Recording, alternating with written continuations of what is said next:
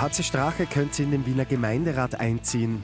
Und der FC Salzburg greift nach dem Champions League Achtelfinale. Immer 10 Minuten früher informiert. 88.6 Die Nachrichten. Im Studio Christian Fritz.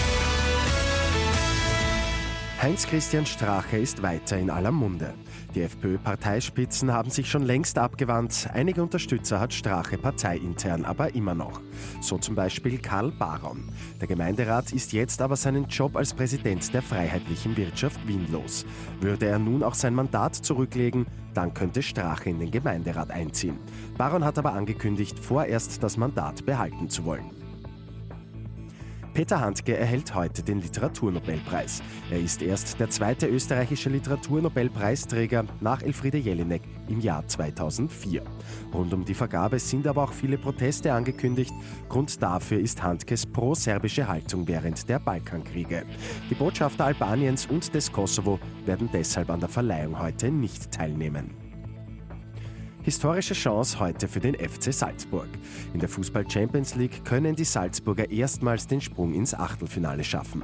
Der Gegner heute heißt aber FC Liverpool, der aktuelle Titelverteidiger. Salzburg würde sogar ein 1 zu 0 zum Aufstieg reichen.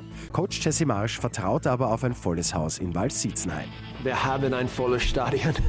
Und ich denke, die, die Leidenschaft von unseren Unterstützern und Fans in, in, in den Stadien äh, werden ganz, ganz groß sein. Los geht's um 18.55 Uhr. Und für Wien gibt's jetzt eine neue Notruf-App. Die gute Nachricht zum Schluss. Mit der App Rettung soll auch etwa Menschen in einer Notlage geholfen werden, die nicht mehr sprechen können. Mit Bildern, die Verletzungen oder Krankheiten zeigen, kann auch ohne Gespräch Kontakt zu den Rettungskräften aufgenommen werden.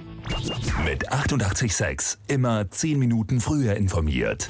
Weitere Infos jetzt auf Radio 886 AT.